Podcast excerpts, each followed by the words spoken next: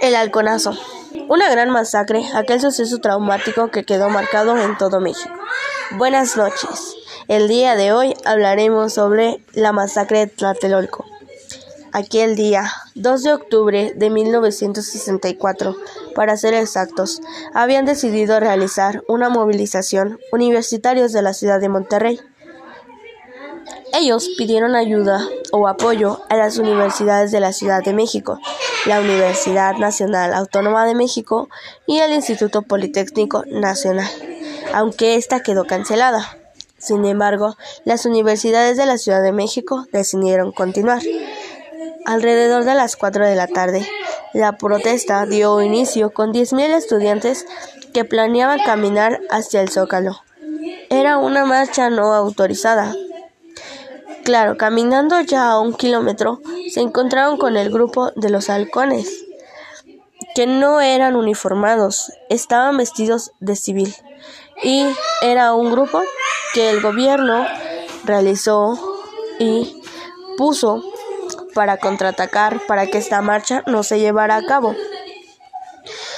Los halcones estaban esperando en el punto definido para el ataque.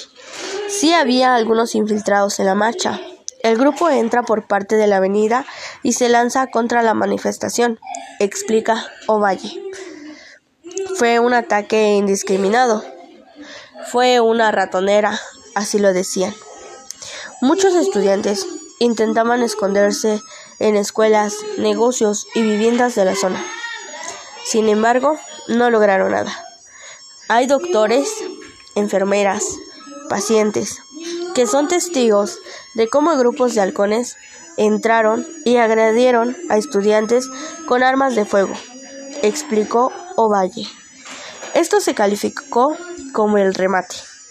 Nunca se pudo determinar los números de víctimas, aunque se aproximan y calculan a unos 30. Esto quedó y quedará siempre en memoria de los mexicanos. No es una explicación tan extensa, solo una abreviación. Claro está que la, las, las historias o la realidad no se sabe perfectamente, pero un poco existe. Gracias.